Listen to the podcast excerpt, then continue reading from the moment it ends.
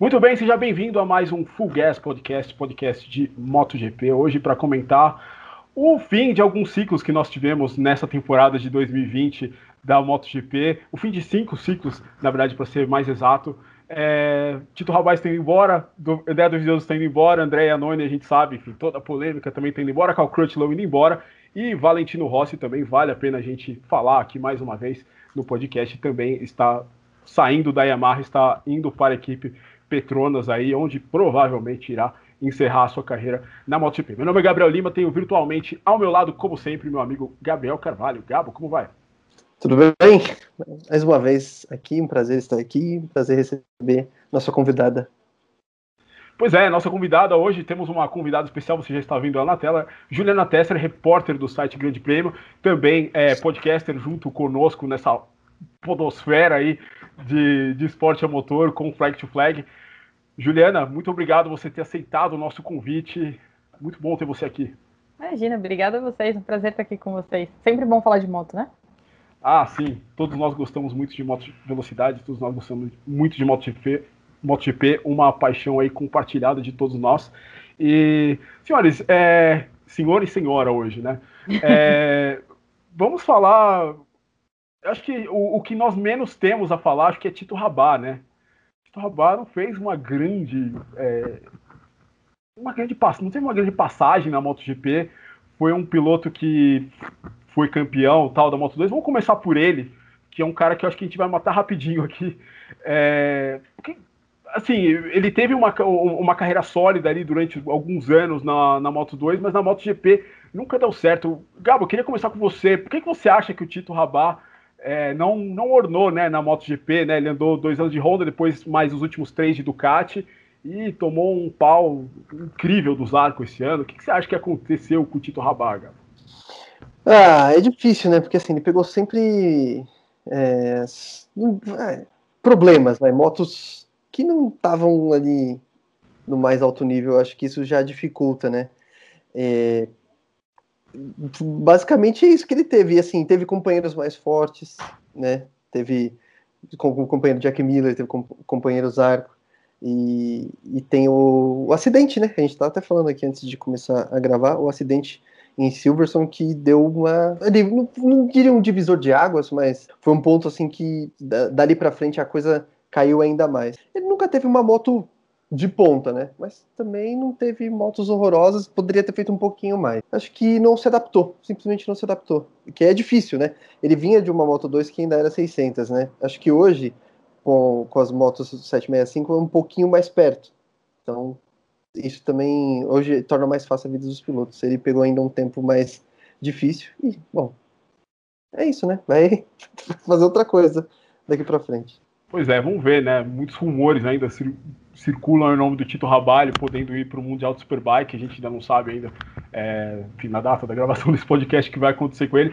Mas, Juliana, eu queria falar com você. É, o, o Gabo citou um ponto muito interessante, que são os pilotos que vêm da Moto 2 para a MotoGP. Alguns se adaptam bem, outros não se adaptam tão bem assim, que acho que foi mais ou menos o caso do Tito Rabá, né? Eu tava dando uma olhada nos resultados dele, eu acho que ele conseguiu quatro top 10, assim, em cinco anos de MotoGP é o que é muito pouco, né? Principalmente para um cara que foi campeão da Moto 2. É, como você explica isso, assim? Porque, por exemplo, o Tito Rabá, eu, na minha opinião, eu acho que a, a 20 sempre foi uma, uma cadeira meio de aluguel. Né, os pilotos chegaram lá, quem, quem chegava lá, a gente viu o Javier Simeon, né, enfim, outros caras, né, que chegaram durante todo esse tempo aí, é, botando dinheiro, o Loris Bass, né, também, é, o Abraham, né? Você, você falou ele, né, Juliana? Uhum. E, enfim, são caras que não, não, não conseguiram muita coisa na, na MotoGP. Essa mudança de, de, de, de Moto 2 e para a MotoGP, você acha que de repente foi, foi isso? Realmente foi, foi uma questão técnica que atrapalhou ele? Eu acho que a grande questão com o Tito é que, diferente de muitos dos garotos que a gente vê subindo da Moto 2, eu acho que ele tinha muito mais dedicação do que ele tinha talento. E aí eu acho que acaba. É, é uma coisa que desequilibra mais, né? Eu acho que a gente tem visto.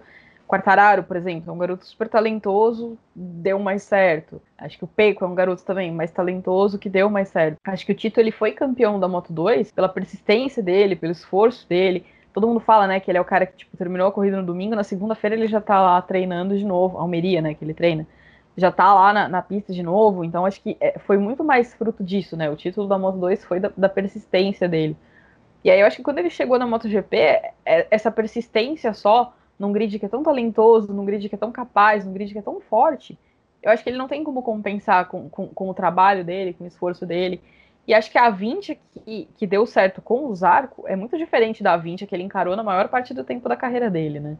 E o Zarco tinha um, uma espécie de apoio ali da Ducati que, o, que o Tito não tinha. Então eu acho que também tem essa, essa diferença, né? No, no ambiente que ele estava. O próprio dono da 20 não esconde que tá lá porque a galera tá lá por dinheiro mesmo.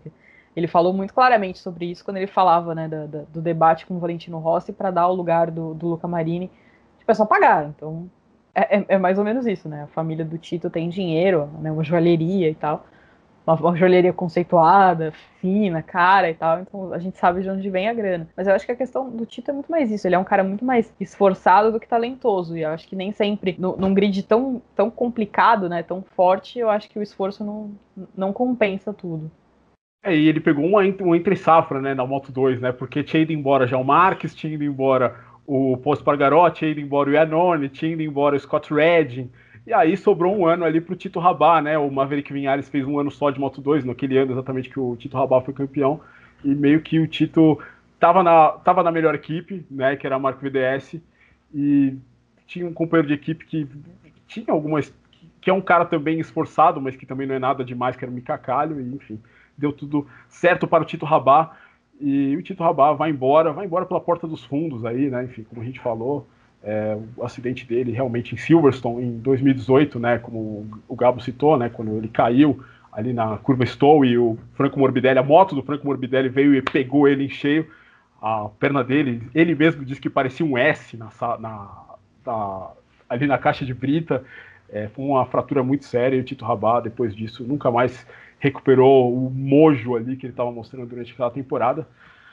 Enfim, acho que não tem muito mais o que a gente falar sobre o Tito Rabá. O Tito Rabá, infelizmente, não fez cinco anos de MotoGP, mas é, foi companheiro do Zarco esse ano, é, é, com o Zarco andando bem, e o Jack Miller, enfim, vencendo aquela corrida em Assen. O Tito Rabá era o companheiro dele, e o Tito Rabá não fez nada próximo disso naquela época. Vamos agora para um outro piloto que esse sim é um grande, um talentosíssimo piloto, mas que fora da pista não era aquele cara que era o André Iannone. Né? O André Iannone, é, esse ano, tudo bem, ele não se despediu da MotoGP esse ano, porque a última corrida dele não foi esse ano, mas o Iannone não correu essa temporada exatamente por conta do problema de doping, né? Esse negócio sofrido no GP da Malásia do ano passado, quando ele enfim, supostamente comeu uma carne num restaurante e a carne tinha um. Eu até anotei o nome aqui: Drostanolona. É, um, um esteroide anabolizante, né? Que, que, que, faz você perder peso e tonificar os músculos, né? Enfim. O, o, o, é, o, se você for na página do Instagram do André Anoni, a gente tá, estávamos comentando, inclusive, sobre, antes da gravação do programa. Se você for lá, você vai entender que o André Anoni é um cara vaidoso, né? Ele gosta ali de publicaram suas fotos seminu ali no seu feed do Instagram. e, enfim, o Iannone foi pego no antidoping e a defesa do antidoping dele foi ridícula, na verdade. Eles não colocaram absolutamente é, nada, né, a, a, defesa dele. Não foi atrás do restaurante, não falou de onde veio a carne, não foram atrás, não fizeram nada. E o Iannone aí tá fora do motociclismo, foi suspenso por quatro anos até 2023. Ele está fora do motociclismo Agora eu queria começar com você, Juliana. O Iannone é, é, é, mais um daqueles casos de piloto super rápido que a gente não vai ver, ou, ou, a gente nunca vai ver onde o cara vai chegar, não vamos ver mais, porque enfim, não vai mais voltar para o MotoGP, muito provavelmente. É, é, um, é, é, mais um desses casos que a gente lamenta por ter sido privado assim, de ver um, um grande talento brilhando, na sua opinião? Eu acho que ele é um cara que não, não soube ter as rédeas da própria carreira, né? Eu acho que, que o Yanoni é muito doido para os padrões aceitáveis do esporte. A gente tem imagens maravilhosas, né, dele quebrando vidro de carro porque ele trancou o carro com a chave, ele dançando em cima do, do, capô do carro. Tal, talvez o Yanoni tenha sido incompreendido pelo resto do mundo, entendeu? Vai ver ele estava certo e o resto do mundo estava errado, mas eu acho que ele é um caso muito particular, assim, da, da maneira dele ver a vida, das coisas que ele faz, né? Tipo, fumar cigarro eletrônico no avião, sabe? Acho que o Yanoni era. ele, é, ele é esquisito, cara. A gente tá falando do Instagram dele. Nem sempre ele é sexy, nem sempre ele é vulgar, às vezes ele é só esquisito mesmo, mas ele gosta é. disso, né? Ele, ele gosta dessa visibilidade. Eu acho que isso pegou contra ele, né? No, no primeiro julgamento, no julgamento da FIM ainda. O advogado dele mencionou, né, que o promotor ficava mostrando foto dele de cueca e tal eu e o Gabo, a gente já teve algumas conversas antes de uma foto maravilhosa. Quem não viu, veja no Instagram dele, onde ele tá usando uma meia no joelho e de cueca. É a coisa mais bizarra que eu já vi na vida. Não sei o que ele tava querendo fazer com aquilo. Mas, sei lá, eu espero que a carreira dele como modelo dê certo, né? Que pelo menos nessa ele consiga decolar. Acho que o Yanoni precisa de prudência, né? Acho que se a gente pensar um pouco, as vésperas do julgamento por doping, ele foi num bar que chamava The Doping Club. Verdade. É verdade, é verdade. eu acho que alguém precisava. Eu, eu gosto muito de quando veio aquele momento, assim, o anúncio de que os irmãos Iannone iam cuidar da carreira de Romano Fenati, sabe? Qual a probabilidade disso dar certo, gente? Pelo amor de Deus, é o caos tomando conta da tempestade. Imagina, não, não tem o menor sentido uma coisa dessa. Alguém precisa botar freio no Iannone, não ele tentar dar freio em alguém. É. Quem, quem, sabe se o Enoni vivesse nos anos 70, 60, ele fosse ser um grande piloto, talvez um campeão mundial, mas hoje em dia esse estilo de vida não é o estilo de vida de um, é. piloto de alto nível, né? Sei lá, ele podia ser muito amigo do James Hunt, por exemplo, acho que é. ia, ia dar legal. o Barry Sheen, né? É, o Barry, imaginou, podia ser legal, Iannone, Sheen e Hunt juntos, assim, devia ser legal. Mas pros padrões atuais, eu acho que talvez ele tenha nascido mesmo na, na década errada, né? Talvez um pouco antes, assim, tivesse sido grande campeão e tal, mas para os padrões atuais, eu acho que sobrou o modelo e faltou o atleta. Exatamente. E, Gabo, assim, a minha opinião sobre o Enone é, ele é top 3 em termos de talento do grid da MotoGP, se a gente for colocar ele no grid atual. É, por tudo que ele mostrou, 125, de Moto 2, o Iannone no dia dele era o cara que dava calor no Mark Marques, mas não era consistente lá. Quando chegou na MotoGP, mostrou um, um bom desempenho e subiu para a Ducati e podemos dizer que ele estragou a carreira dele sozinho, né? Acho que com, com, com tudo que aconteceu em 2016, é, os problemas que ele teve com o André Dovizioso, é, 2017 na Suzuki, escolheu o motor errado. É, o Iannone enterrou o próprio buraco dele antes mesmo desse, desse doping, você acha, Gabo? Sim, não tem. Você já deu toda a história aí, pô. É, a gente tava fazendo aqui o gesto, né? Provavelmente o grande prêmio da Argentina, né? Imagina eu. Momento maravilhoso, né? Mais e, marcante e... da carreira dele. Esse era o momento que eu queria ser uma mosquinha e entrar dentro do box da Ducati para ver o que eles conversaram, cara. Dois pilotos italianos, o box inteiro italiano. Cara, e italianos, assim, né? A gente vê pela própria Ferrari na Fórmula 1, eles não são bons com gestão de crise, né? Imagina o que foi aquele box daquele dia. Eu fico me perguntando se teve conversa. Eu acho que tiveram até que separar, sei lá. Porque então, pô. É. E, e, mas o Yanoni, ele. Uh, a, gente, a gente sabe que para chegar lá, é, como a gente estava falando, mesmo quando você tem muito foco, você precisa juntar o foco e o talento. A gente estava falando do Tito Rabat, que era muito foco, dedicação, mas faltou talento. O Yanoni é o outro lado. É, Sempre teve muito talento, mas é. nunca teve foco. Nunca teve foco. Porém, em 2016, eu cheguei a, a, a, pensar que ele seria o cara que ficaria na Ducati. Eu não também, do... eu também. E, inclusive, quando foi anunciada a decisão, eu fiquei meio assim, nossa, mas do Visioso. Eu via o, o Iannone ainda com mais possibilidades, pelo talento que ele tinha, mas faltou foco. É, é, o Iannone é o oposto do Rabat. ele sempre teve muito talento, faltou foco. E aí começou a se preocupar com outras coisas, né? A parte, a questão da vaidade que vocês citaram, de querer, né, combinar meião com cueca, essas coisas. E é, é claramente não estava dando certo nem essa parte. Usa nem... essa foto na capa do episódio, por favor. não estava é. dando certo nem a parte do, de moda e nem a parte de, de competição. E ele foi indo cada vez mais pro buraco, né? Porque assim, é, a Suzuki ainda é, poderia ser ainda um, né? Tanto que a Suzuki cresceu a ponto de de ter o ano que teve em 2020. Podemos mas, dizer que o, é, exatamente o substituto do Iannone foi o campeão mundial desse ano. É, mas ele primeiro ele errou lá no motor, né? Já ferrou. Ele. Cara, eu acho que ele não combina com a filosofia da Suzuki. Não. Não, não. Porque ele tava completamente fora do lugar ali, entendeu? Acho que a Suzuki pegou aquele cara porque assim, ah, sei lá, tô precisando de alguém aqui, vem esse mesmo. Tá no mercado, vou tentar. Mas eu acho que ele nem, nem, nem, nem ornava, assim, com, com o ambiente, com, com a... Eu, eu também acho que não. Eu também acho que não, mas assim, é, o Iannone é, é um piloto que sempre teve potencial. Valia a pena Sim. naquele momento Sim. você entrar com o Rins chegando, né, da Moto 2, você trazer um líder de projeto, o Iannone, né, que já estava na Ducati, já tinha vencido corrida, né, e... mas não é, realmente não ornou, não deu certo. É, como líder não deu muito certo, né. É, ele, ele escolheu o motor errado no início do ano e, e, e destruiu a temporada da Suzuki inteira. Ou né, talvez, né, a gente pode pensar do outro lado. Se não tivesse sido aquele erro, porque eu tava lá em 2017 em Valência, e eu me lembro do Brivio falando, né, que como eles tiveram esse problema com o motor e aí eles já não tinham mais as concessões, eles tiveram que olhar para outras partes da moto e desenvolver outras partes da moto. Então, que eles entendiam que para 2018, se eles acertassem o motor, eles estariam mais fortes.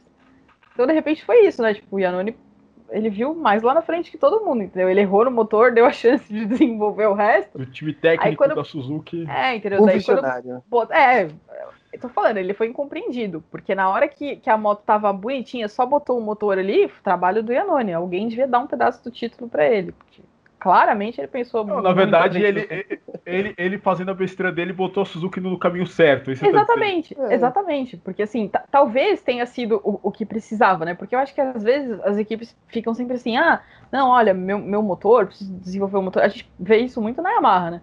A Yamaha sempre fala, ah, o meu motor, o meu motor, o meu motor tem problema. Ok, mas então tenta, né? O seu motor tem problema, todo mundo sabe, tenta melhorar do resto. Então talvez tenha sido isso a Suzuki. Ela foi obrigada a melhorar o resto, já que o motor ela estava ferrada mesmo. Então talvez tenha sido isso, né? Ele ajudou, ajudou do jeito torto dele a desenvolver uma parte que talvez não tivesse sido tão bem olhada se ele tivesse acertado na, na escolha do motor, né? Porque talvez um motor mais forte teria disfarçado outro tipo de deficiência. Então na hora que tinha um motor ruim, vamos olhar para outro lado. Então, talvez tenha sido uma, uma contribuiçãozinha dele ali. É, fazendo uma grande bobagem. O Iannone é, é, engraçado, né? Porque o, a gente fala muito dessa corrida da Argentina, mas não foi só essa corrida, né? Se a gente for lembrar, a primeira corrida de 2016 ele caiu sozinho também.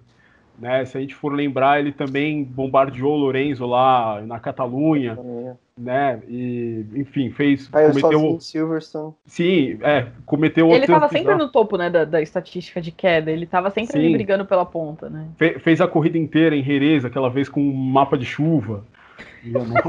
com, com a luz ligada na parte traseira da moto. Enfim. Gente. É, o Iannone é um caso especial, entendeu? É um Ele é caso é muito especial. E é engraçado, a gente fala muito do, do, do Iannone. Se você pega uma foto do Iannone em 2015 e pega uma foto dele hoje, ele mudou muito a, a aparência, a fisionomia dele. Mudou pra caramba. Né? Ele é outra pessoa hoje em dia, não só com, enfim, as cirurgias que ele fez é, no, no, rosto, né? As tatuagens. Eu, eu gostei muito da história de que ele foi fazer. Eu não lembro que ano foi, não foi no ano passado que ele fez a, uma cirurgia estética Tipo assim, ele teve o inverno inteiro para fazer a cirurgia, e aí ele decidiu fazer assim, tipo, uma semana antes da pré-temporada, e aí ele Sim, chegou lá, não foi, tava é, bem. 2019, tá. Cara, pelo amor de Deus, sabe? Ele é maravilhoso. Como é que aquele cara faz isso, sabe? Tipo, né, tirei férias, vou fazer no começo das minhas férias, não esperar uma semana para voltar a trabalhar. É. Ah, não, vou ali fazer uma cirurgia estética. É, você citou uma, uma entrevista, uma experiência com o David Brive, eu tive uma experiência com o André Iannone em 2017 também na Áustria. Foi um ano depois de ele ter vencido a corrida. E o debrief do Iannone foi uma das coisas mais bizarras que eu já estive na minha vida. Eu acho que eu nem contei a história pro Gabo também. É, o debrief do Iannone era inteiro em italiano e se você fizesse alguma pergunta em inglês, ele respondia em no máximo cinco palavras. Assim. Era uma coisa. E te olhando com cara. Ele já olhava mal pros caras. Ele, ele olhava é, pro chão, dando entrevista, assim.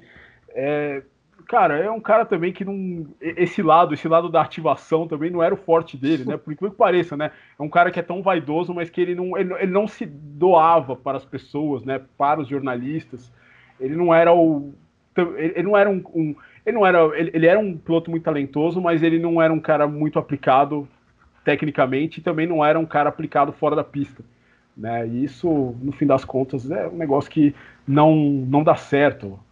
É, é que uma coisa é você postar uma foto, você não precisa falar nada, uma Deixa foto para pedir biscoito, para pedir, né, usar a linguagem né, dos é. tempos modernos, publicar uma foto no, na sua rede social para pedir biscoito.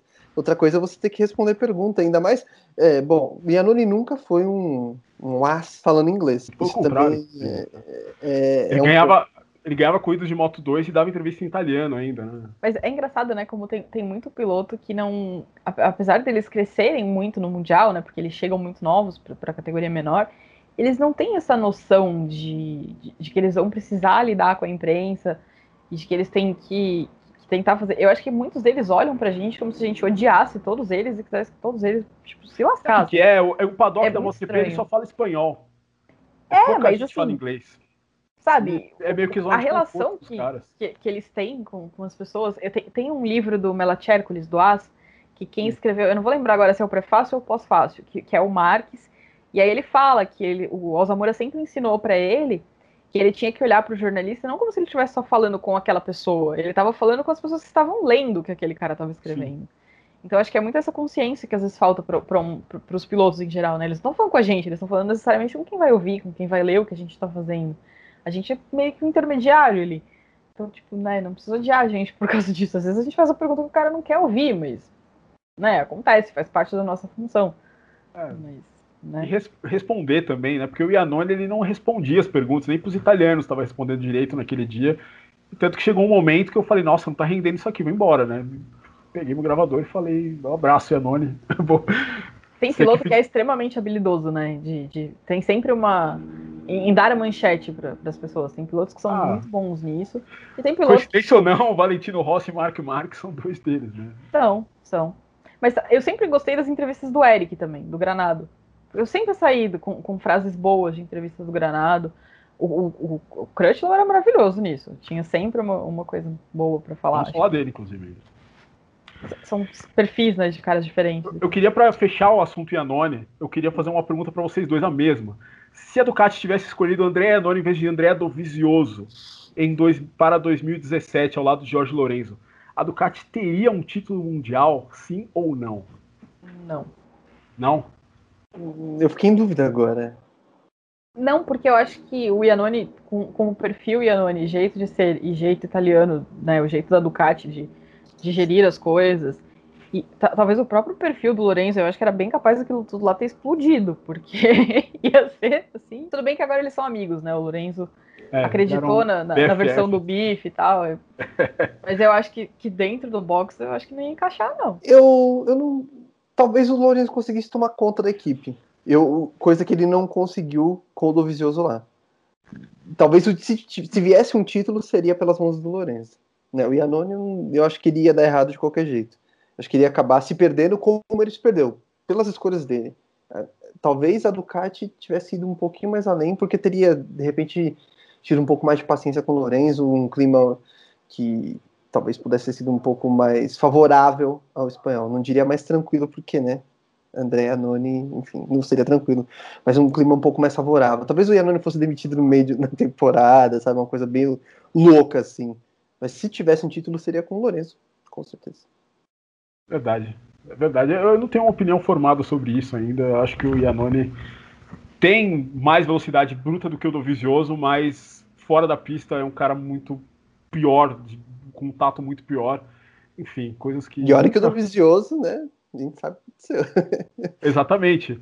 Vamos falar. Podemos falar do. Agora, fechando o assunto Iannone, podemos falar de Calcrutch ou André do Visioso? Quem vocês querem falar primeiro? Vou deixar a Ju escolher. Ah, vamos no Cal, deixa o melhor pro final, né? Porque acho que a história do Dovi é boa também. É boa, é boa e, e... É, enfim, faz o link com a do Iannone, mas enfim, a gente linka depois. Cal Crutchlow é podemos dizer aí, o, o Crutchlow tem uma carreira respeitável na MotoGP, fez 10 anos de, de MotoGP. É, podemos dizer aí que ele talvez tenha sido o último piloto Superbike, assim. Quer dizer, ele não foi o último piloto Superbike, veio o Baz depois, veio o, o Eugene Lavert depois, mas é. O Smith eu, também veio depois, né? Não, não, veio antes. Um ano veio antes. antes? É, tanto que o Crutchlow substituiu o Spies. Ah, verdade, verdade, verdade.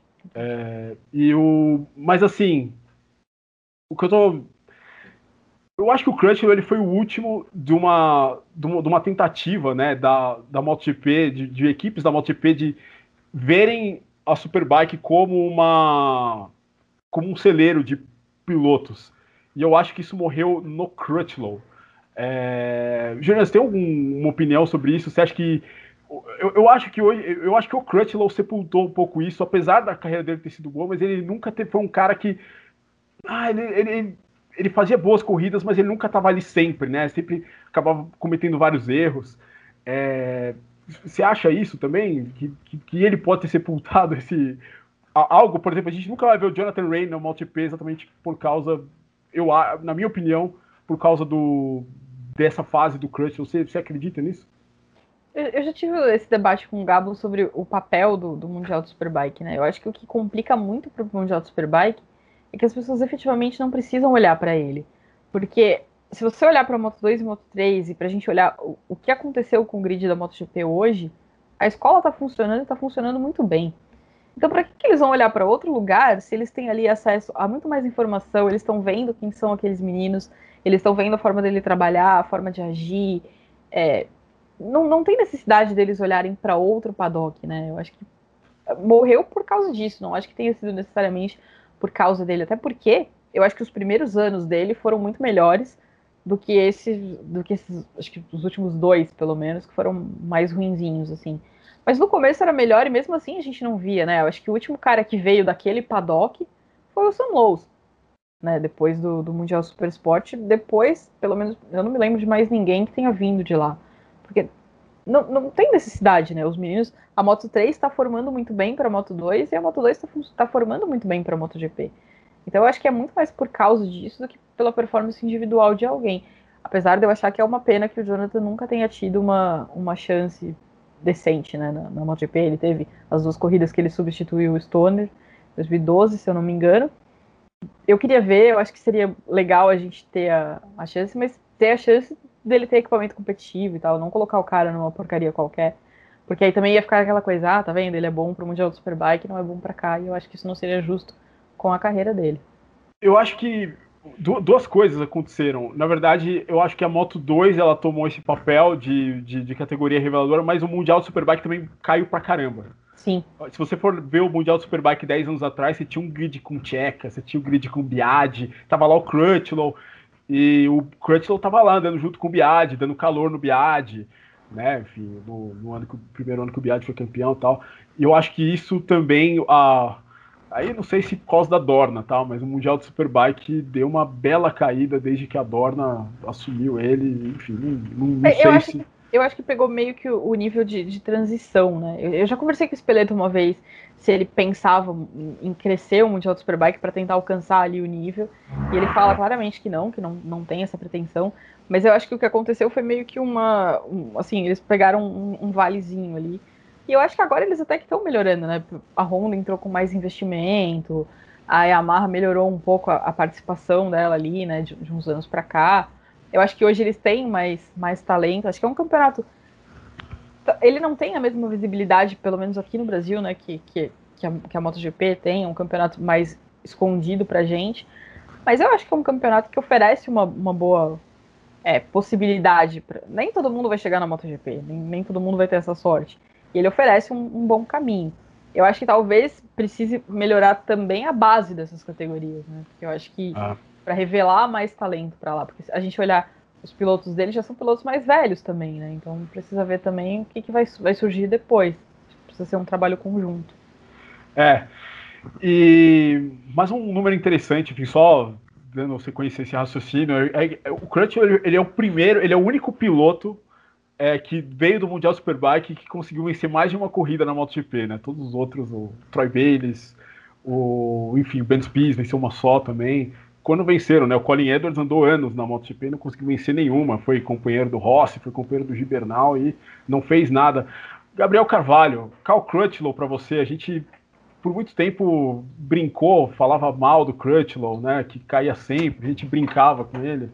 É, mas é um cara que teve uma, uma um, tem um histórico respeitável na MotoGP. Foi o britânico a conseguir vencer uma corrida 35 anos depois do Berchin, né, naquele GP da República Tcheca lá de, de 2016, depois ainda venceu mais duas provas. De, deixa um bom legado na, na MotoGP, não, Gabo? Deixa, ele teve uma carreira digna. Também foi um cara que, assim, ele sempre estava ali nas equipes, né, é, fora do bolo. O único ano que ele teve, vai, como piloto que teria uma chance um pouco maior foi o ano 2014 com a Ducati, mas foi o pior ano dele, foi um ano muito ruim, ele não conseguiu fazer basicamente nada, e quando ia conseguir fazer, caiu.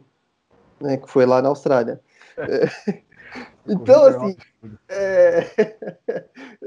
Essa corrida é um absurdo. Ele nunca estava ali no, na, na, na, na beira de uma chance que ele pudesse ser consistente, sabe? Ele sempre tinha algum problema, sempre tinha alguma dificuldade. Se, fosse, não, se, for, se não fosse na moto, era dificuldade física, ele também sofreu né, um pouco com, com a parte física. Mas é um cara que teve uma carreira muito digna. Vai, vai fazer falta dentro e fora da pista, o, o Crutchlow. Só a maré é. de azar dele, que, que acho que o pessoal deve estar dando graças a Deus que saiu do paddock, né? Porque absolutamente Por que maré de tudo, azar? Cara, tudo acontecia. A abelha entra no, no capacete. Ah, no... Ele macacão, corta... macacão. É, é no, foi no macacão, verdade. Ele corta o dedo cortando queijo. Ele vai fazer teste de Covid, ele torce o tornozelo. Nossa, isso enquanto ele se recuperava de uma cirurgia na mão.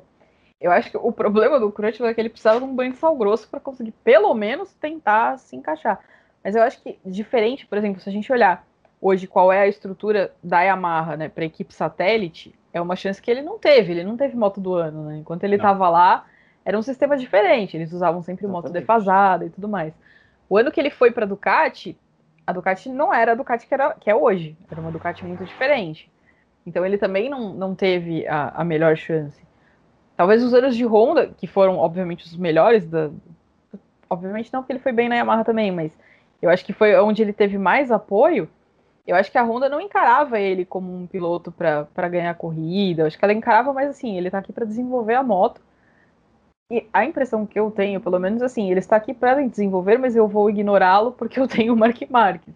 Então eu acho que ele nunca teve uma moto que fosse exatamente para ele, assim, que ele pudesse fazer alguma coisa. Né? É que no caso que da do, no caso da Ducati, ele não teve a continuidade, né? Ele teve um Sim. ano ruim e aí já porque ele foi substituído pelo Iannone, né? Eu é. lembro que foi recentemente que ele deu uma entrevista falando que ele tinha contrato, mas a Ducati decidiu por outro cara no meio do caminho e então, assim, não teve a chance de, de ter continuidade é. na Ducati. É, realmente, a moto era, não, não, não era o Ducati que a gente vê hoje, mas se ele tivesse continuado lá, se tivessem dado é. mais chances para ele, é, então, assim, na, na, oportunidade que ele teria de, teoricamente, crescer, é, os caras cortaram a asa dele ali rapidinho. É o azar.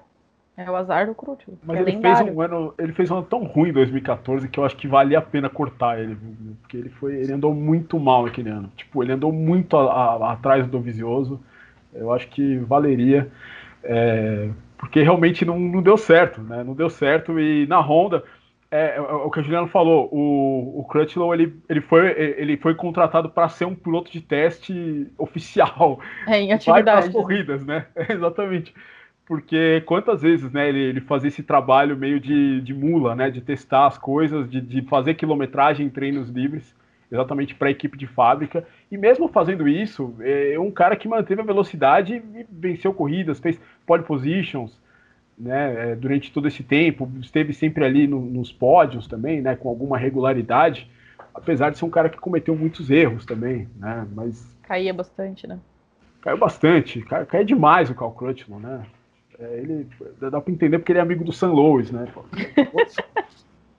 dois aí que curtem cair. O Gabriel Carvalho é um fã de San Louis. Era um fã de San Louis, porque hoje em dia ele não tem mais aquele, aquele estilo bonito, né? De freada, de sair com a moto. É, era disso que eu gostava. Ah, então, agora com a eletrônica da Moto 2 fica um pouquinho mais difícil de fazer isso. Mas ele Mas... fez um bom ano esse ano, vai. Fez. Fez, fez um bom ano, fez um bom não ano. Se fosse a lesão, talvez ele aí, fosse né, Não, ele, ele, ele se lesionou uma semana depois de cair sozinho numa corrida que ele poderia ter vencido facilmente.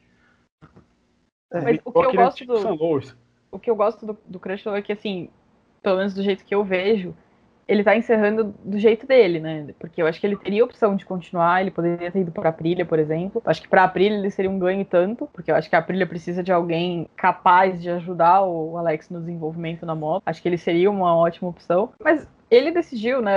Ele preferiu ficar em casa com a família dele, com a filha pequena. E eu acho legal quando a pessoa tem essa, essa opção de ela decidir, né? Não porque eu fiquei sem alternativa, não porque eu Sim. não tinha outro lugar para ir. Acho que é legal ele poder encerrar a carreira dele nos termos dele.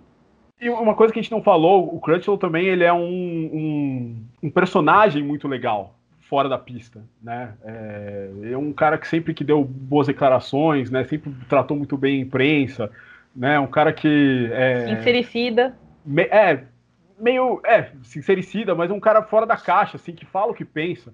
Hoje em dia, né, nesse mundo corporativo atual, assim, é uma, é uma característica louvável, assim, pro cara que é fã, né? Pro cara que gosta de saber o que o piloto tá pensando. É, Carl Crutchlow, enfim, é, precisamos de mais pilotos como ele fora da pista, assim. Verdade. É um, é, é era um bom embaixador para o esporte. Vamos falar agora de André Dovizioso, que foi companheiro de Carl Crutchlow, não só na Tech 3, como também na equipe do CAT. É, André Dovizioso, que se o Crutchlow tá saindo numa boa, o Dovizioso acho que não tá saindo numa boa, né? É, talvez o ano, o ano feito para o Dovizioso ser campeão, talvez fosse 2020, sem o Marques, mas a temporada foi um completo desastre, a gente pode dizer, mesmo ele terminando em quarto. O quarto lugar é um desastre para o Dovizioso né, e para a Ducati. É, queria saber de vocês é, o que, que, será que que, que, que, poderia ter sido feito para isso não ocorrer? né? Porque o Dovizioso ele claramente ainda está ainda no, nos seus anos de ainda ele ainda é um bom piloto, mas infelizmente não eu não direcionei a pergunta para ninguém, mas enfim, quem quiser responder é, por que assim, né? É, é, é um cara que mere, é, merecia um pouco mais, eu acho. Eu acho que é exatamente esse problema. Eu acho que ele merecia mais do que ele teve da Ducati. E eu acho que a Ducati que azedou o clima lá dentro a um ponto de as coisas não andarem. Eu acho que do Vicioso. Acho que a gente conversou sobre isso no, mais no começo do ano, Gabo. Acho que se dependesse, sei lá, se eu fosse chefe da Ducati, eu teria renovado com ele no, na primeira oportunidade. Eu acho que o fato da Ducati ter demorado, né, prolongado essa, essa, essa negociação, e eu acho que a própria maneira como eles trataram o Petrucci, né, tipo, contrata o cara num ano, depois não deixa nem o cara estrear, já, já demite ele. Eu acho que o Dovizioso se sentiu desvalorizado com a, com a chegada do Lorenzo. E aí tem o documentário da Red Bull, né, que mostra os, os bastidores de 2019. E eu acho que ali fica muito claro o que, que aconteceu, né? Eu acho que a Ducati em algum momento, sei lá, se ela sonhou com outra pessoa, não sei, mas ela decidiu que ela queria um piloto passional, sendo que tipo, a única coisa que funcionava nela era o piloto racional que ela tinha. E aí ela começou a insistir nessa coisa de não, eu quero alguém passional, alguém passional, alguém passional, e deu tudo errado.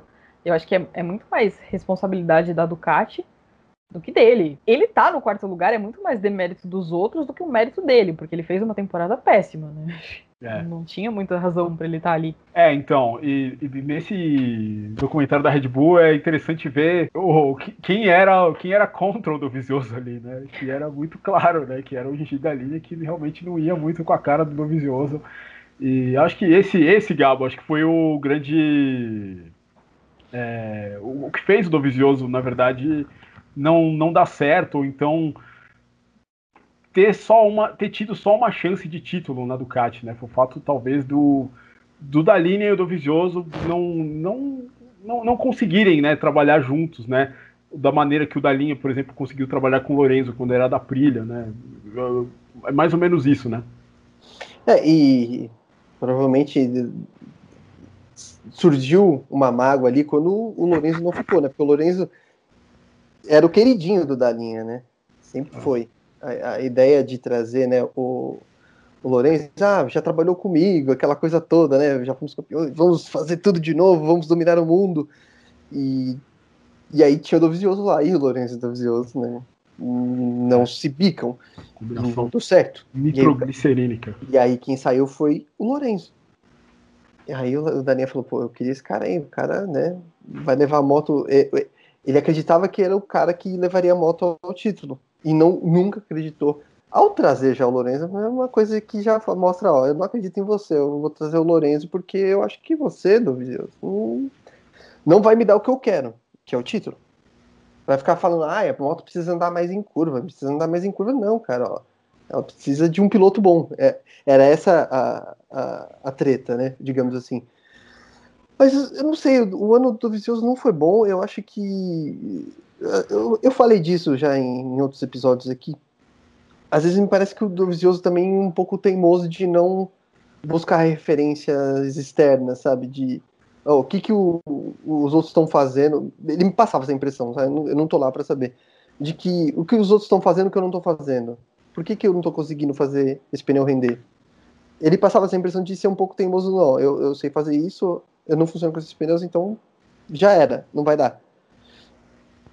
E sei lá, eu acho que terminou ruim para os dois lados. A, a, a Ju falou, é, tem mais culpa da Ducati? Eu, eu concordo. Mas eu acho que o Dovizioso também podia, podia ter feito um pouquinho mais, sabe? Ele parece ser um cara que não tem muita paciência. Quando eu olho ele no, no documentário da Red Bull, ele é um cara que não tem saco para as coisas. É, eu tô muito ansiosa para ele efetivamente contar o que aconteceu, né? Também. Porque ele foi, ele foi bem elegante, né, nesses, nesses últimos meses e tal. Ele sempre falou que, ah, não, não vou falar e tal. Só vai comentar sou... depois da temporada. É, eu tô super ansiosa para dar 31 de dezembro, porque daí acaba o contrato, daí ele vai poder falar, para ele poder contar pra gente o que aconteceu, né? Porque eu acho que tem muito ali de, de, do incômodo dele com a contratação do Lorenzo. Porque, cara, bem ou mal, onde a Ducati chegou hoje, ela chegou por causa dele. Porque, assim, ele foi o único cara que teve paciência, né? Quando, quando deu errado com o Rossi, ele foi o cara que apareceu, que, que pegou a moto. E, assim, a gente nunca viu, pelo menos eu não me lembro, do Dovizioso tá dando grandes declarações de, tipo, a moto é uma tragédia absoluta e tal. Eu acho que ele sempre foi bem elegante, tipo, apontando os pontos onde ele... Mas o Gabo falou de ser teimosa, eu acho que nada supera a teimosia da Ducati, né? É só pegar a reação do Stoner no momento em que o Dovizioso anunciou que, que ia sair fora porque a Ducati não escuta os pilotos. Né? Eles tiveram esse problema quando era o Preziosi, porque uh, os pilotos falavam, ah, não, não adianta seguir esse caminho, tem que seguir outro, o Preziosi não queria. Daí eles mudaram pro, pro Gobmaier, também não, não, não, mudou muita coisa, depois veio o Didi. E, mas parece que o problema da Ducati é sempre o mesmo, né? Eles estão sempre. Talvez o grande problema da Ducati, eu sempre penso muito nisso, talvez o grande problema da Ducati ainda seja o Stoner. Porque eles pegaram um piloto que era um piloto absolutamente especial, era um piloto que não tinha uma grande experiência com outra moto. Então, a partir do momento que você dá uma moto para alguém que não conhece muito de, de outras motos e tal, ele consegue pilotar qualquer coisa. E aí ele fez dessa moto campeã. Então eles chegaram à conclusão que assim, nossa filosofia está certa, nós somos campeões, a gente pode fazer. E eles simplesmente insistiram na tecla de que eles sempre têm razão. Então talvez seja esse o problema deles. Eles estão sempre procurando um novo Stoner, um novo milagreiro, mas eles não têm a, a paciência de esperar o milagre. Talvez a Ducati tivesse sido campeã esse ano se ela tivesse sido paciente com o Lorenzo. Porque daí o Lorenzo não teria ido embora, e aí talvez esse ano ela tivesse sido campeã. Talvez ela tivesse sido campeã com o Lorenzo no ano passado. Mas ela não teve a paciência de esperar. Então eu acho que é por isso que eu falo que é muito mais um problema da Ducati. Porque eu acho que a Ducati precisa olhar para ela também e entender onde ela tá errando. É muito fácil para ela chegar e falar assim: olha, o Rossi não deu certo por isso, o Lorenzo por aquilo, o Dovizioso por aquilo, o Yanoni por aquilo. Tá bom, mas e o seu papel? Né? Você está sendo um empregador agradável? Você está deixando seus funcionários felizes? Você está dando para eles o que eles precisam? Porque isso é importante também, né? Eu sou muito da, da filosofia de que gente feliz trabalha melhor. Então, uhum. tipo, você tem que criar pelo menos um ambiente minimamente saudável para o cara poder render. E a impressão que eu tenho é que eles não fizeram isso em 2020 em nenhum dos lados do box. É só ver que os melhores resultados vieram com gente que não estava dentro do box da Ducati. É verdade, é verdade. O Jack Miller realmente, no, no final do ano, foi o cara que tomou aí para si, né, esse, esse, protagonismo da Ducati. Não sei, eu, eu, acho que a Ducati ela mudou muito é, de 2007 para cá. Não sei se é uma filosofia da Ducati, mas é que realmente é que quando você coloca o Stoner na moto e o, o cara vence daquela maneira, não, o cara vence 10 corridas no ano e é campeão, é, a Ducati ficou ali, pelo menos naquela época, né, meio presa a isso, né? Porque, pô, o cara tá vencendo, eu vou fazer o quê? Vou ouvir o Melandre? Porra, não Mas vou. nem ele ela ouvia, né? Essa, é, essa é a questão, tipo, nem ele ela ouvia, porque ele, ele fala claramente que ele não, ouvia, não ouviram ele quando ele era piloto, não ouviram quando ele era piloto de testes. Então, assim. Não, mas aí era mais uma questão do Filipe Preciosi, né? Que era o cara que. que... É, que era o cara teimoso, mas quando, ele, quando o Stoner era piloto de testes, não era mais o Filipe, já era o Didi. Era o Didi. E ele também não ouvia, né? Então me parece muito mais um, um, um problema. É que o Stoner também não, não, não, testava muito também, né? É, e o Stoner também é um cara difícil, né? O Stoner é meio esquisitão, mas. Sim, é um cara que é, fala, é, fala o que pensa, mas ele é menos. Polido. É, ele, ele é mais. Ele, ele bate mais do que o Crutchlow, né? É. A gente estava falando. É, é uma situação é, de complexa, né? A gente está aqui, que nem eu falei e tal, que o Duvidoso poderia ter feito, mas é, imagina, é o que a gente falou. Imagina como é trabalhar num ambiente que parece ser difícil. É que assim, de repente ele poderia colocar acima de qualquer coisa, ó, essa é uma chance de eu ser campeão. Então, ó, eu, eu não vou continuar. Eu, eu, eu, falei isso também em outros episódios. Não vou continuar. Eu sei que o clima tá horrível, mas o que, que a gente precisa fazer para ser campeão? De repente, poderia ter tomado esse caminho. Porque para ele, não pensando, não, vou fazer um bem para o cara, vou fazer um bem para mim. Eu quero ser campeão, eu sei que eu posso ser campeão. Então, vamos sentar aqui, ó. Eu, eu não gosto de você, você não gosta de mim, mas o que, que a gente precisa fazer para ser campeão? Ah. Mas antes de 2017, vocês sabiam que o Dovizioso era esse piloto todo? Isso é, é, um tema que eu ia que eu ia abordar, porque o Dovizioso ele não era esse piloto todo. Ele não era, né? Ele, ele brotou em 2017 de algum lugar é. que a gente não sabe. Ele não sabia, nem ele sabia, assim, né? Uma das histórias. Porque assim, você pega, por exemplo, a, o Dovizioso foi campeão de 125, mas ele foi campeão de 125 numa moto muito boa, com o Lorenzo e o Stoner em motos mais ou menos, né? O, Loren, o Stoner acho que estava de KTM, que estava no primeiro ano, e o, Doviz, e o Lorenzo estava de Derby, que era uma moto horrível né? Todo mundo na época, pô, o Lorenzo ganhava, pô, o Lorenzo é um cara, é, é, é um cara pro futuro, né? E chegou na 250 foi isso que aconteceu. O Lorenzo ganhou os 2016, 2006, 2007 do do Dovizioso. O Dovizioso chegou na MotoGP, é, ganhou uma corrida de Honda, mas assim, você não via o Dovizioso aparecendo tal. É, e ele ficou muito ficou tempo com uma vitória. Lá, né, sem vencer. Nove, não foram? É, de, de, de 2009 até 2016 sem vencer. É, pô, é muito é, tempo. Muito tempo. E, o, e eu não sei, o que, que, vocês acham que, que, que, de repente o Dovizioso descobriu que de repente fez ele vencer? De repente, alguma Cara, coisa. Eu acho que foi a sequência, a sequência de um trabalho, porque quando ele chegou na Ducati, a moto era ruim. A moto era ruim. É, e a moto foi melhorando com o passar dos anos, conseguindo, é, eles conseguiram trabalhar e conseguiram fazer da moto uma moto melhor.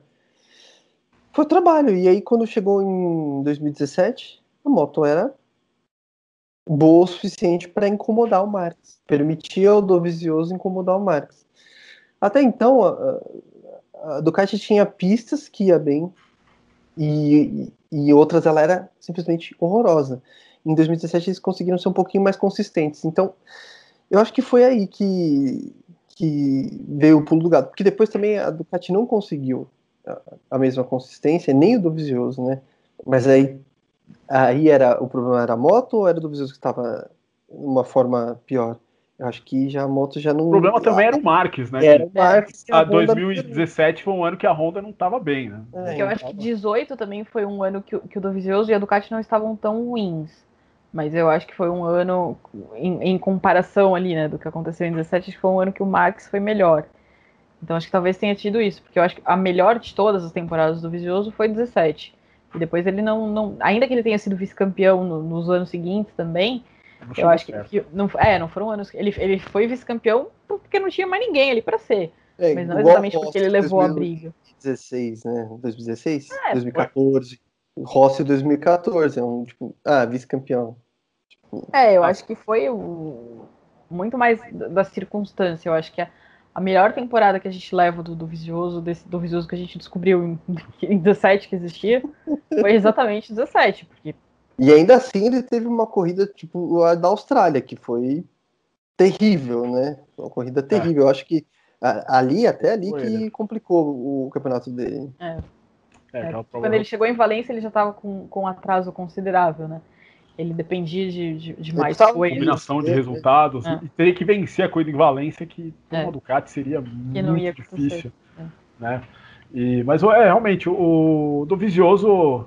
Eu, eu, também não sei o que aconteceu com ele, cara. É, é, é, importante dizer nele na Ducati que ele pegou a Ducati num ano que a Ducati não conseguiu pódio nenhum, foi o único ano que ela não conseguiu, 2013, e fez e chegou com ela a ponto de derrotar o Marco Marques na última corrida do ano, em 2017. E se você for ver, não passou tanto tempo assim. E realmente acho que acho que é isso que fica do, do Dovizioso, né? Um cara que não, não era o cara, não era, não era o cavalo no qual a, a Ducati estava apostando, mas foi ele que chegou lá e fez. É. A Ducati, pô, não sei, se você pega 2015, pô, o Iannone tinha mais velocidade do que o Dovizioso. Pô, o Lorenzo chegando em 2016, pô, o Lorenzo é tricampeão de MotoGP.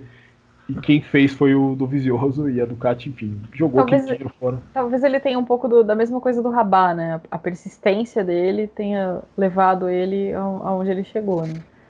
Talvez seja isso. É, Mas é uma pena que, que, um pouquinho mais de talento, né? É, isso sim.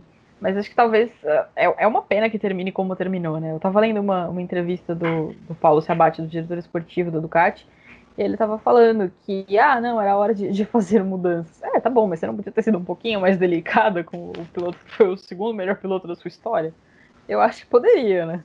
Mais jeitoso, assim, talvez. Porque eu não acho que ele vai ter chance de voltar, né? Esse papo de ano sabático aí, eu não. É, a, a, a ver o que vai acontecer com o Mark Marques, né? Pode ser. É, essa é, acho que, a grande possibilidade. É. é. Eu acho que é o único caminho para ele. Porque... É.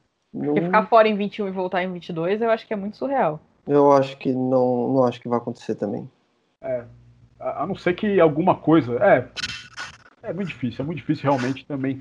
Concordo com vocês. Enfim, André Dovizioso, o cara que vai fazer falta, um piloto dos últimos anos, dos mais importantes da MotoGP. E, enfim, uma carreira longeva.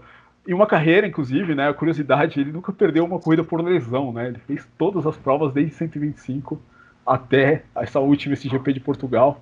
Né? Ele começou em 2002, Japão, 2002 até esse GP de Portugal. Nunca perdeu uma prova em o quê? 19 anos. Porque ele também não era um cara de cair muito, né? Ele era um não cara era. Mais, mais, estável, né? Mas... É, era o cara mais seguro, assim. Dava para confiar que ele ia pelo menos terminar a corrida. Exatamente, mas é um número impressionante desse esse do Dovi. Enfim, e era um cara que era um cara que sabia como enfrentar o Marcos. Sabia. Sabia, sabia né? No, no duelo, venceu, tipo, no duelo corpo a corpo, é, a gente pode dizer assim. Venceu, venceu todos menos um, né? Do, do Marques, né? Na, na última curva, né? Que, como aconteceu várias vezes, e foi, foi muito corajoso, né? De entrar né, nesses duelos, assim. Vários pilotos teriam errado, teriam ficado nervosos, né? Porque o Marques é um cara difícil, um cara muito agressivo, e o Dovizioso conseguiu é, lidar com essa pressão muito bem e, enfim, fez aí a sua marca na MotoGP, se não voltar uma pena, mas enfim, fez aí a sua marca no Mundial de Moto Velocidade. Último ponto aqui, que é o fim de um ciclo que acho que vale a pena comentar, que é o fim de Valentino Rossi na Yamaha. É, o Rossi conseguiu aí seus melhores anos da carreira, onde ele se provou mesmo que ele era uma lenda, foi na Yamaha, foi em cima de uma moto da Yamaha. E, enfim, não está encerrando de uma maneira muito bonita a, a, carreira dele na Yamaha, né? Saindo um pouquinho num ano bem atribulado, um pódio só, um campeonato ruim. É, mas, enfim, é, é, é, o fim de um ciclo, um ciclo muito vitorioso. Queria. A, a Juliana, né? Não sei se nossos amigos sabem, mas ela traduziu um livro do Valentino Rossi, né? É, obra-prima, né? Do, que, que conta mais ou menos a ida dele da Honda para a Yamaha. E, enfim, foi, foi realmente. marcou época, né? Acho que nunca na história moderna do motociclismo, a gente teve, obviamente, o Ed Lawson nos anos 80, mas é, acho que nunca um piloto foi tão dominante, né? Trocando de motos como foi o Valentino. E mesmo nessa segunda parte, né, o, Rossi mostrou que do, do, que ele é feito, né? Ele ficou um ano andando mal ali e, e depois disputou um título, né, dois anos depois. E, enfim, o que, que, você pode falar pra gente dessa. O que, que você acha, assim, do, de, desse fim aí de casamento do, do, do Rossi com a Yamaha? Foi, enfim, é, um dia acontecer, mas é, não, sei se foi no momento certo também. O Rossi, não sei, o que, que, você acha? Porque eu, para ser bem sincero, assim, eu acho que o Valentino perdeu um pouquinho o timing, acho, de de repente sair da MotoGP a minha opinião. Cara, é, eu não concordo muito que seja um, um, fim de casamento, porque eu não acho que dá para dissociar a história de Valentino Rossi e Yamaha, né? Você comentou do livro, o Henrico Borg conta os primeiros sete anos, né? Da, que foi a, a, primeira passagem dele inteira com a Yamaha. E, e, por razões óbvias, claro, eu sou bem apaixonada nessa história, porque eu acho que é uma coisa que que, que mudou mesmo a, a imagem da, da MotoGP, né? Eu me lembro que quando eu, quando eu fiz a tradução do livro, ele termina com uma, uma declaração do Valentino, ele fala, né, do, do amor dele por essa moto e tal. Eu acho que isso é a coisa mais bonita dessa história, né? O quanto eles se encontraram, porque era uma coisa que se desse errado ia ficar ruim para Yamaha, porque não, não, não serviria de desculpa, que eu acho que foi muito o que aconteceu quando ele foi para Ducati. Né? Quando ele foi para Ducati, ele anulou qualquer desculpa que a Ducati tinha, porque antes ela podia falar, ah, eram os nossos pilotos, eram os nossos pilotos, mas a partir do momento que você coloca alguém que, que, que venceu tudo que ele venceu, tá na cara que o problema tá na moto. E esse foi o risco que a Yamaha correu. Né? E, e, quando a gente pensa assim, ah, alguém não vai querer o Valentino Rossi, lá atrás a Yamaha não queria, ela tinha essa dúvida, né? Porque ela achava que ele era um cara que não ia falar pela marca, que não ia representar a marca, que ele ia defender os interesses dele, não sei o que lá. E no fim acabou que, que, que foi tudo o contrário, né? Eles construíram uma história e eles souberam, né? O livro conta muito isso de como eles esconderam o jogo ali no começo para que as equipes não percebessem o quanto aquela equipe tinha, o quanto a moto tinha crescido. E aí eu acho que a aliança, né, Rossi, David Brivio e Masao Furuzawa foi, foi fundamental, porque eles encaixaram super bem. E aí depois, quando ele foi para Ducati, o livro, na edição brasileira, ele tem um adendo contando de quando ele voltou, né? E aí ele conta que, tipo, no primeiro ano de Ducati, ele já percebeu que tinha dado errado e que ele tinha que voltar para casa.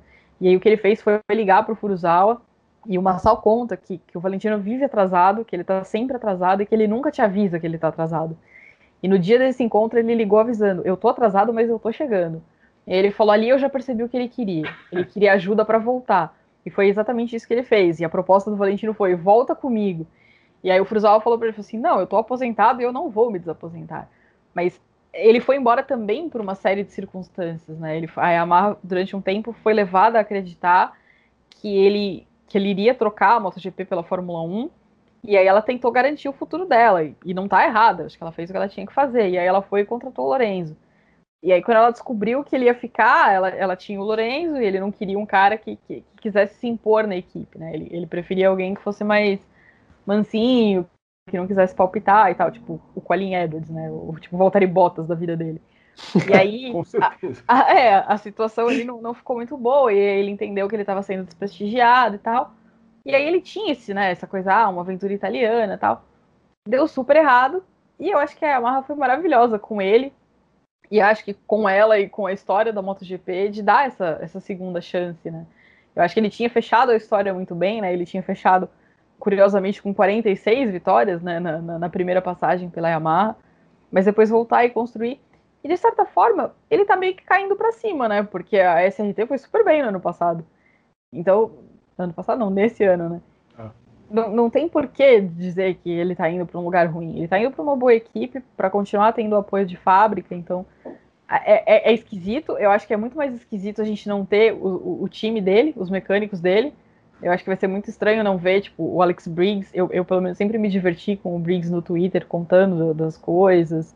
Às vezes até dicas de viagem, né, das coisas que eles faziam em hotel para secar roupa e tal. Acho que o, o Briggs sempre foi um dos meus personagens favoritos. Eu acho que isso é muito mais estranho da, da gente não ver.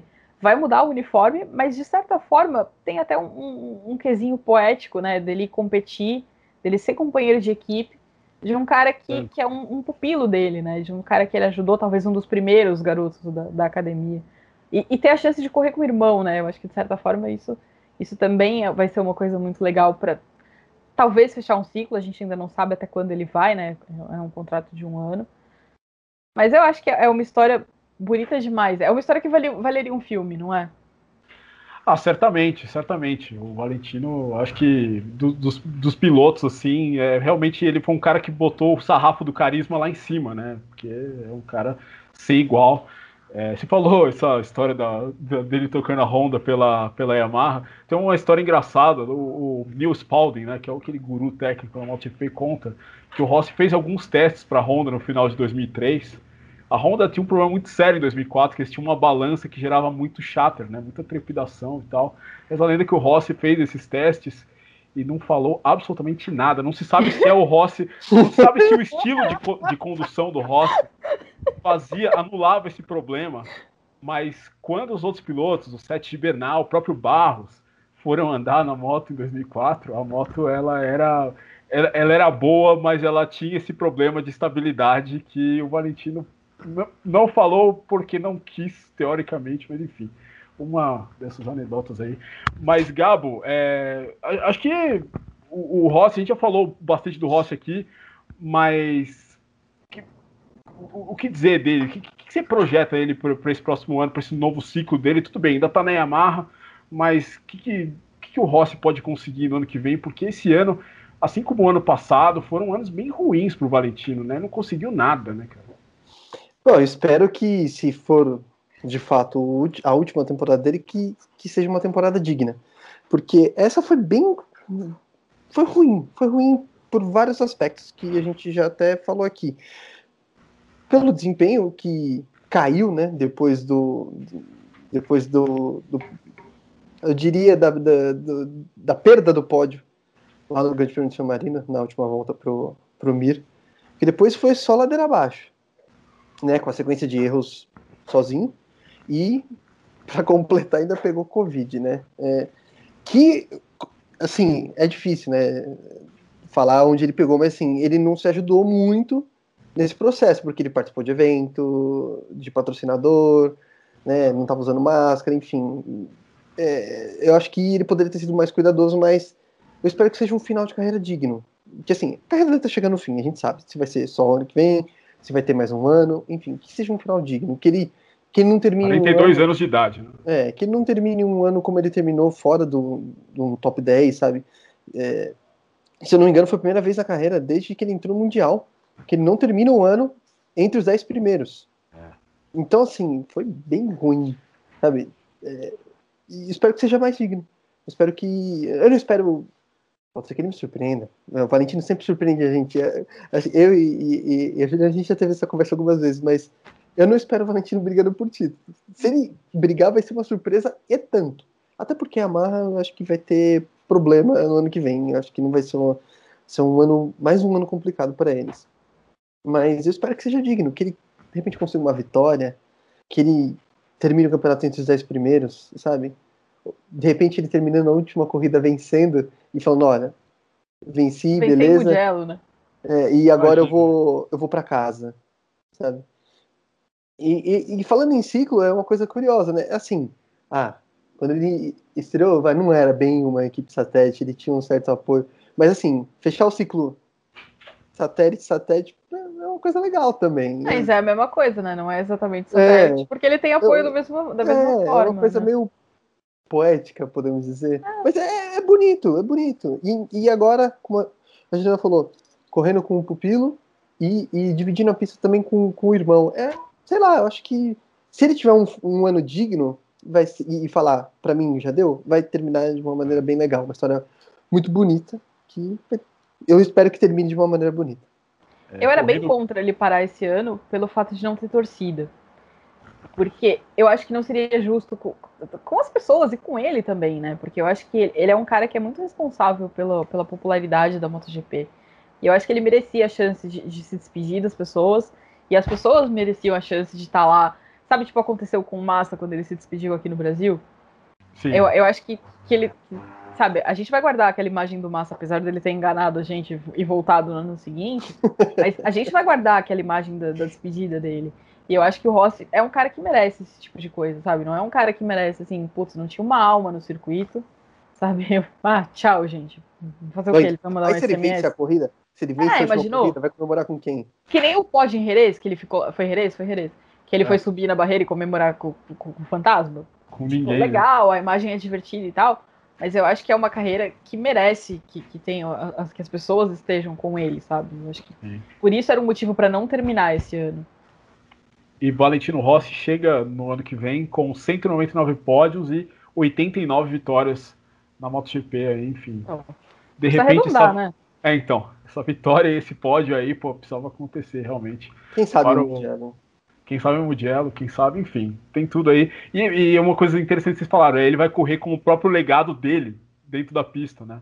Que é algo que é impressionante a longevidade, né? A gente... E o tamanho, da dimensão do que é, é né, o Valentino. E ele já tem feito muito isso, né? Porque muitos desses meninos é, cresceram com, com a lenda Valentino Rossi, né? Eles cresceram querendo ser Valentino Rossi. Eles cresceram vendo o Valentino Rossi. Então eu acho que, de certa forma, eu fiz um episódio no meu podcast falando sobre isso, né? Sobre ele parar. E aí a Paula Gondim comentou que ele hoje corre contra o legado dele. Porque, assim, a, gente hoje compara o Valentino com aquilo que ele já fez.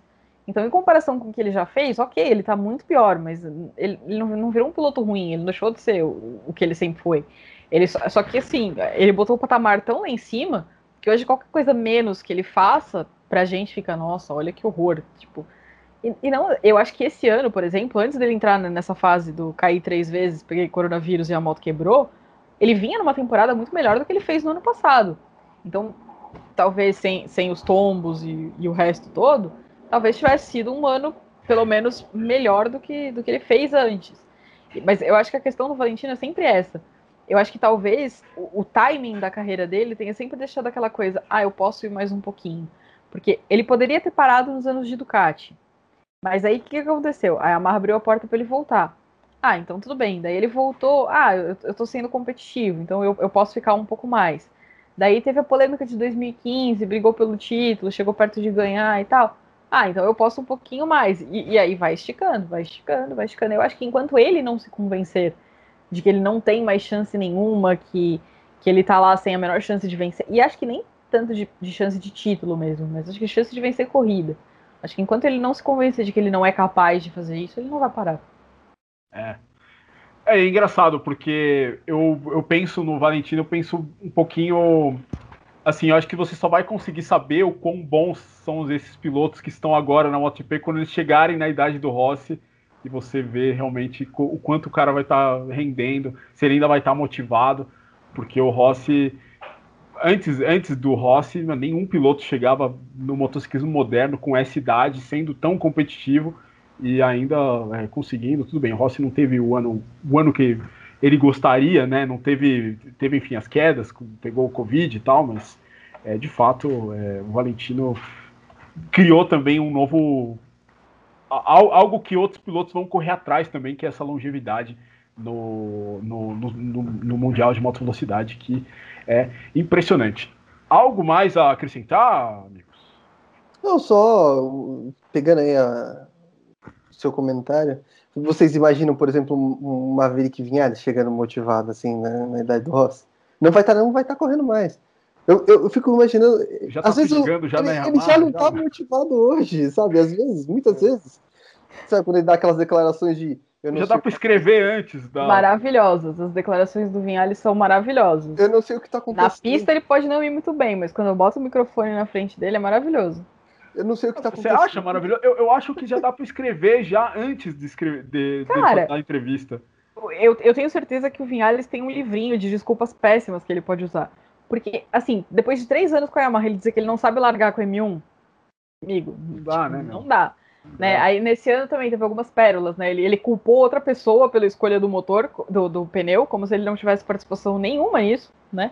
Não opinei, não escolhi, não ajudei, não bati o pezinho, foi outra pessoa que botou para mim. Cara, ele fala umas coisas que você fica pensando de onde saiu esse sujeito, sabe? Tipo, de que planeta ele caiu aqui. É, é por isso que eu acho que, que eu gosto das declarações, porque eles, elas não fazem o menor sentido. Mas é só trazer esses exemplos para mostrar o quanto né, o Rossi é, é, é, grande, assim, né? Você não, não vai... e ele já aposentou Stoner, Pedrosa, Lorenzo, Dovizioso, Crutchlow. Tipo, eu não vejo ninguém realmente. Che... Eu, eu não acho nem que o Mark Marques iria tão longe. Até porque, do jeito o Mark Marques de ser, eu acho que é bem provável que ele se machuque muito antes. É, fisicamente não vai aguentar. É, eu acho que fisicamente mesmo. ele não vai aguentar o tranco. Eu não acho que vai ter, pelo menos assim, dos pilotos que a gente tem hoje, eu não acho que a gente vai ter ninguém que vai chegar com a idade dele, correndo com a vontade que ele tem e tudo mais. É, é, é amor mesmo. Ele é apaixonado pelo, pelas motos, é apaixonado pelo MotoGP. Não, não tem outra explicação para isso, sabe? Ele, é um, ele vive isso, ele respira isso. Eu fico, eu fico tentando imaginar o que será dele, como é que ele vai lidar com uh, o fato de que ele vai ter que se aposentar. Um dia ele vai ter que se aposentar. Como ele vai lidar com isso? É, eu acho que ele teve a chance, né, em, em 2020, de ver o que seria a vida de um aposentado no começo do ano com a quarentena, né? Tipo, vivendo preso em casa, tipo, né? Os seus afazeres domésticos. Depois piorou quando ele pegou coronavírus e acho que ele chegou à conclusão que assim, hum, prefiro ficar viajando de um lado para o outro, vou lá pegar minha motinho, me divertir com ela. Então, eu acho que ele tá certo, acho que assim, enquanto ele se sente capaz enquanto ele gosta do que ele tá fazendo, ele não tá pondo a saúde dele em risco, a vida, ele põe a vida dele em risco, mas vocês entenderam, né, no, no nível, sim. assim, tipo, ele não, não tá, ele não é um perigo para ele mesmo, esse é mais é do medo, que ele era no, nos outros momentos, sabe? Então, esse é o meu medo, inclusive, meu medo é que ele se, que, é, que ele se machuque. É, esse, é, terminar a carreira com uma contusão seria muito, muito ruim, eu acho. Mas eu acho que ele não tá se expondo a um risco maior do que, tipo, o, o, o normal do, do esporte que ele pratica, né? Porra, Pelo mas menos... é um risco bem alto, né? Não, sim, mas assim, E principalmente quando você cara... vai ficando mais. Por exemplo, o Rossi. O Rossi é um cara que poucas vezes caiu. Mas é. quando você vai ficando mais velho, essa... esse nível de, de queda ele vai aumentando, né? Esse ano, quando eu peguei a tabela de tombos, eu achei que ele fosse estar tá, tá, tá mais lá pra cima, né? Porque ele caiu um monte. Aí na hora que eu fui lá, ele não, não tava tão ali. Eu falei, é, tudo bem, né? Ainda tá no, no padrão dele. Mas é que chamou a atenção que esse ano ele caiu em três corridas seguidas, né? Isso. Então, é. chamou e nas corridas, né? É, que é uma coisa Sozinho, que raramente. É, que... é uma coisa que raramente aconteceu com ele. Mas, sei lá, eu acho que enquanto ele não, não vê que ele tem uma coisa melhor para fazer, e eu não acho que ele vai achar uma coisa melhor para fazer gostando tanto do que ele faz, mas eu acho que ele vai seguir por aí enquanto ele achar que ele ainda tem essa a capacidade de ser competitivo. Eu não acho que ele vai ficar lá para encher o grid. Mas enquanto ele acreditar que ele pode brigar pelo pódio, que ele pode brigar por vencer, que ele pode fazer bem feito, eu acho que ele vai continuar. Pois é, vejamos as cenas aí dos próximos capítulos da carreira de Valentino Rossi.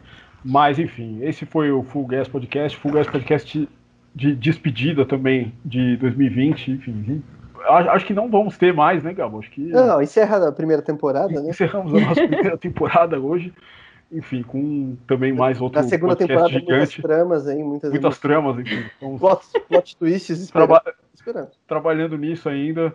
Mas, enfim, muito obrigado se você viu ou ouviu até aqui. É, nós estamos também no, estamos no Apple Podcast, estamos no Spotify, estamos no YouTube e estamos também no F1 Mania, se vocês quiserem nos ouvir, onde vocês quiserem nos ouvir, também temos, estamos no Instagram arroba Podcast, siga lá para saber quando sai o podcast novo. Muito obrigado, Gabo, muito obrigado, Juliana, é, pela sua presença hoje aqui. E é isso aí, o Fuguês Podcast fica por aqui, a gente se vê ano que vem aqui. Um abraço.